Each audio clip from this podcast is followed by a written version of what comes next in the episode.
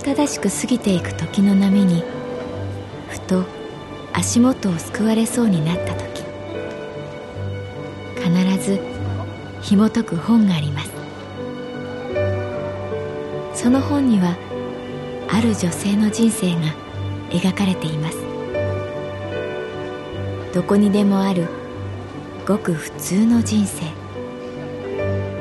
でも本の中の彼女に出会うと心の湖に波紋が幾重にも広がるようにゆっくりと優しい言葉が満ちていきます。今日はどんな彼女に会えるでしょうか？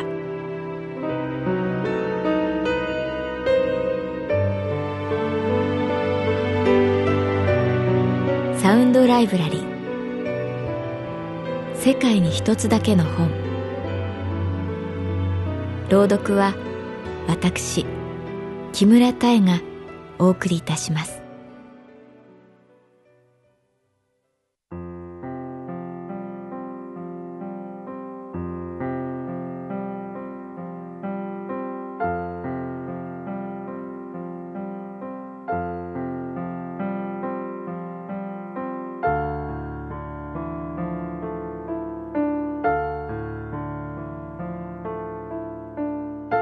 私の名前は月原かな子。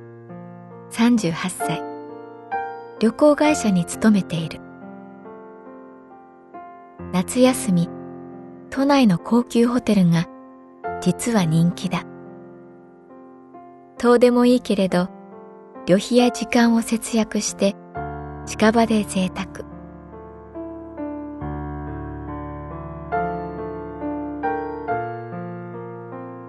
都会で行こうホテルの必需品。それはプール。このプールもちろん泳ぐためのものだけれどそればかりではない。プールサイドが大事。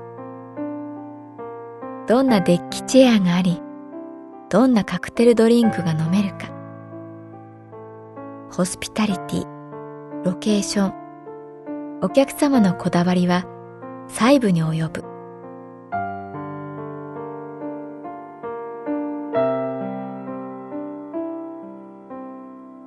夜のプールサイドでの時間を望む人もいる。かすかな風にも揺らぐ水面月明かりが反射する。プールを照らす青い光が夜光中のように。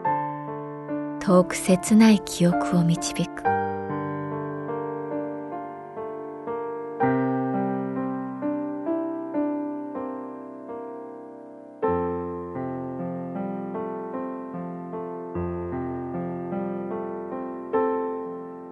夜のプールと聞けば私にも思い出すことがある。小学校のプール。私たち三人はそれをプール泥棒と呼んだ。同じ5年2組の渡るくん由美子ちゃんそして私。渡るくんは学級委員長で由美子ちゃんは副委員長。二人とも先生の信頼は厚くお掃除をきちんとしない子を怒る係だった。そんな二人が私にいきなりの提案。由美子ちゃんは休み時間、私の耳元で。ねえ、かなちゃん、今夜、家を抜け出せる？え？塾があるから大丈夫だけど。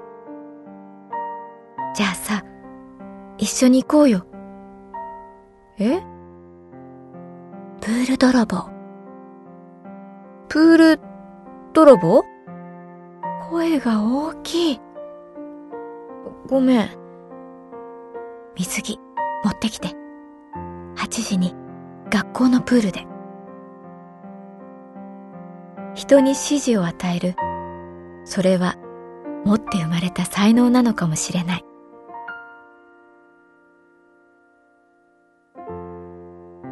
由美子ちゃんは私に選択の余地を残さず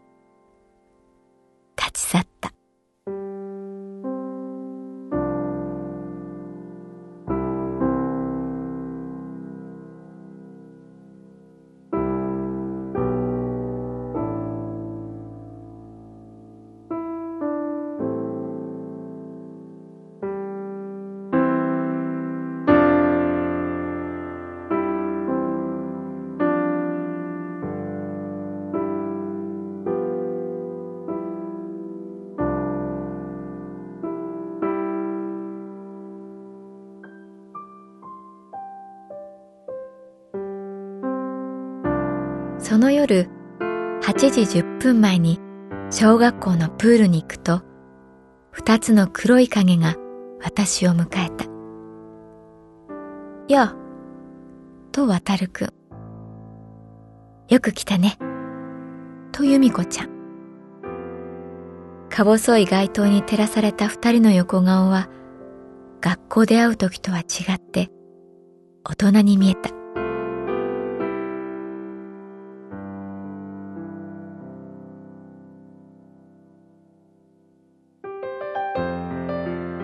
渡るくんはじゃらじゃらと鍵の音をさせながらプールの入り口に近づいた。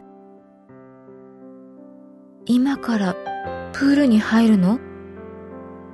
と私が聞くとそんなことは100年前から決まっているかのように彼らは顔を見合わせて声を立てずに笑った。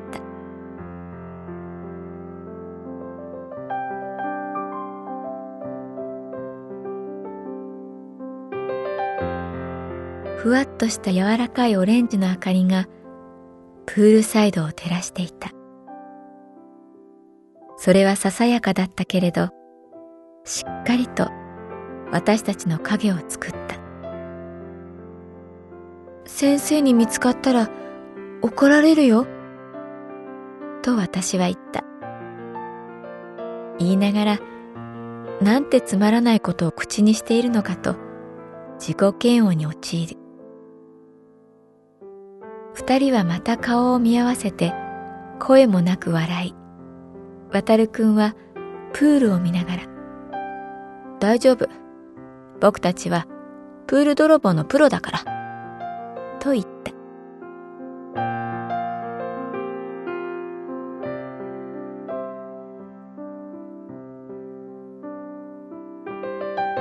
ほとんど真っ暗に近い更衣室で水着に着替える。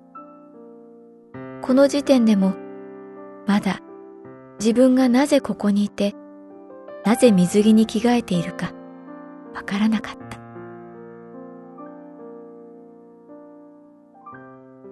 バシャンプールに飛び込む音がした。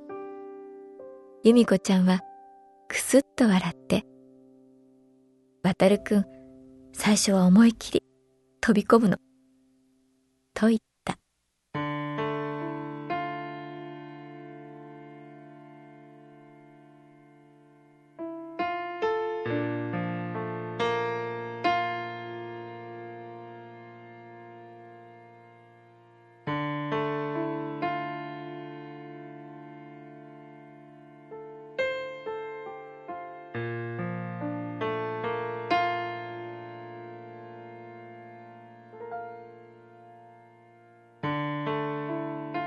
夜のプールは不思議だった。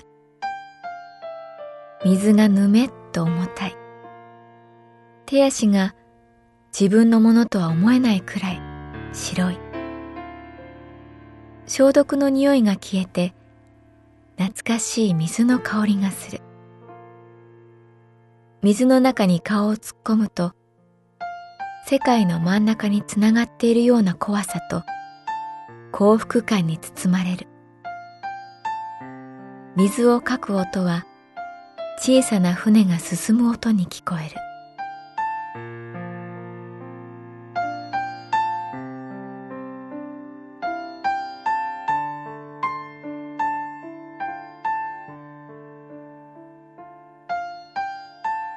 いいだろう。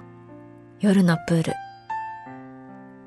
渡るくんは平泳ぎで隣を泳ぎながら言った。うん。でも、ん？なんで私を誘ってくれたの？さあな。由美子が、かなちゃんがいいって言ったからさ。由美子ちゃんは、天を仰いで浮いていた。キラキラと街灯を跳ね返す水面に、由美子ちゃんが浮いていた。私の視線に気がつき、由美子ちゃんはプールの真ん中に立って私を見た。その顔は笑っていなくて悲しそうだった。髪からポタポタと水が垂れる。一瞬泣いているのかなと思った。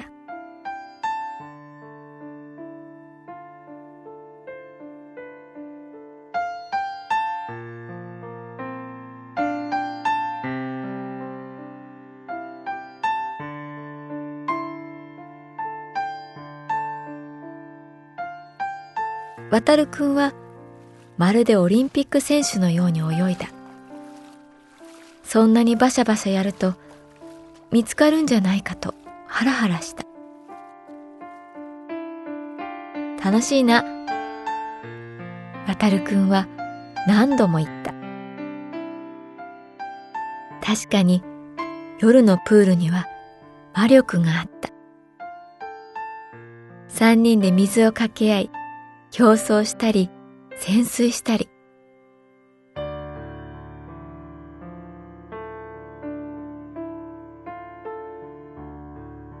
終わりは突然に来る。渡るくんが、上がるか、と言って更衣室に消えた。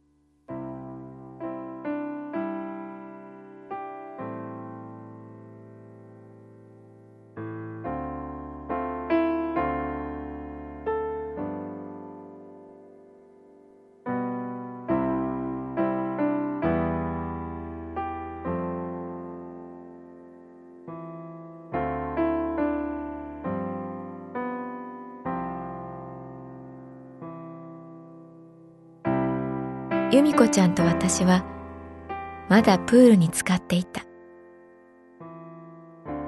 ねえ、なんで誘ってくれたの？と私は聞いてみる。由美子ちゃんは微笑みながら、そんなの簡単よ。何？それはね、かなちゃんが公平だから。公平？いつも分け隔てがないってこと。誰かを差別したり、誰かを意味もなく嫌ったりしないってこと。そうかな？私だって嫌いな人いるよ？いい？かなちゃん？公平に勝る長所はないのよ。それだけ言うと、由美子ちゃんはプールを上がった。体中から水滴が落ちる。その一粒一粒がオレンジの明かりにキラキラ光った。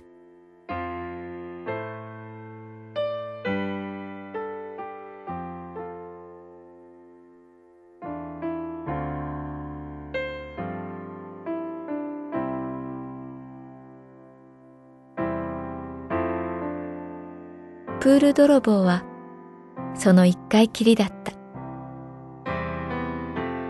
その次の日から由美子ちゃんは学校に来なかった。転校したらしい。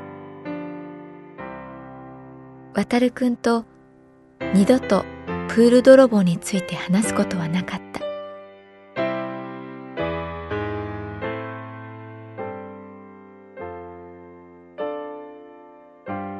今でもプールと聞くとあの甘い夜を思い出す。